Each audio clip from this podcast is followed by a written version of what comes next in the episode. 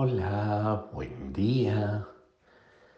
Nos invita a la liturgia a leer el Evangelio de Marcos 6, 30, 34. Los discípulos vuelven de la misión de anunciar a Jesús, de llevar a muchos corazones el Evangelio. Y entonces Jesús los invita a descansar. Vamos a un lugar aparte, a descansar. Pero la multitud lo sigue, lo va siguiendo donde están. Y cuando desembarcan, la multitud los estaba esperando. Y el maestro tuvo compasión de ella, dice el Evangelio.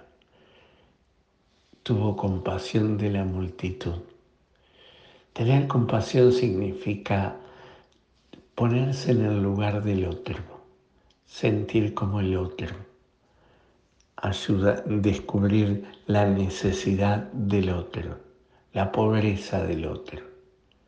Y entonces eso es lo que le pasa a Jesús. No, no le es indiferente la multitud.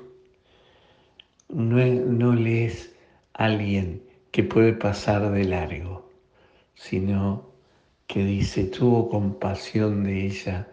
¿Y por qué tuvo compasión de ella?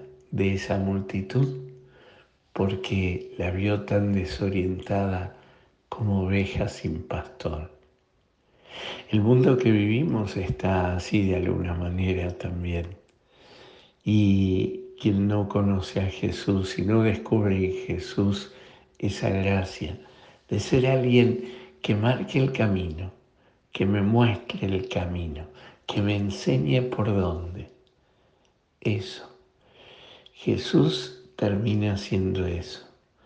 Ante tanta desorientación en este mundo que nos rodea, ante tanta tristeza, ante tanta angustia, ante tanto desorden, ¿dónde recurrir?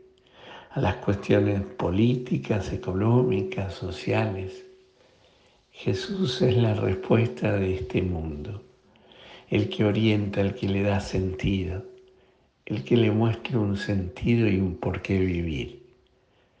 Por eso Jesús tuvo compasión de la multitud y, empezó a enseñarles, a mostrarles cuál era el camino y quién era el camino, a mostrarse él mismo, a manifestarse él como el verdadero Hijo de Dios la invitación a nosotros, entre tanta desorientación de este mundo, ¿a quién recurrimos?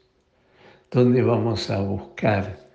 Como dice Pedro, ¿a quién iremos? Solo tú tienes palabras de vida eterna. Solo tú eres el camino, la verdad y la vida. En este sábado, sábado que siempre dedicamos a María, pidámosle a la Madre, que nos muestre el camino para encontrarnos con su Hijo y que ante tanta desorientación y desorden veamos en Él eso, ese camino, esa verdad, esa vida. Que el Señor hoy te conceda un maravilloso día, te llene de su gracia y te dé su paz y te conceda su bendición, Padre, Hijo y Espíritu Santo. Amén.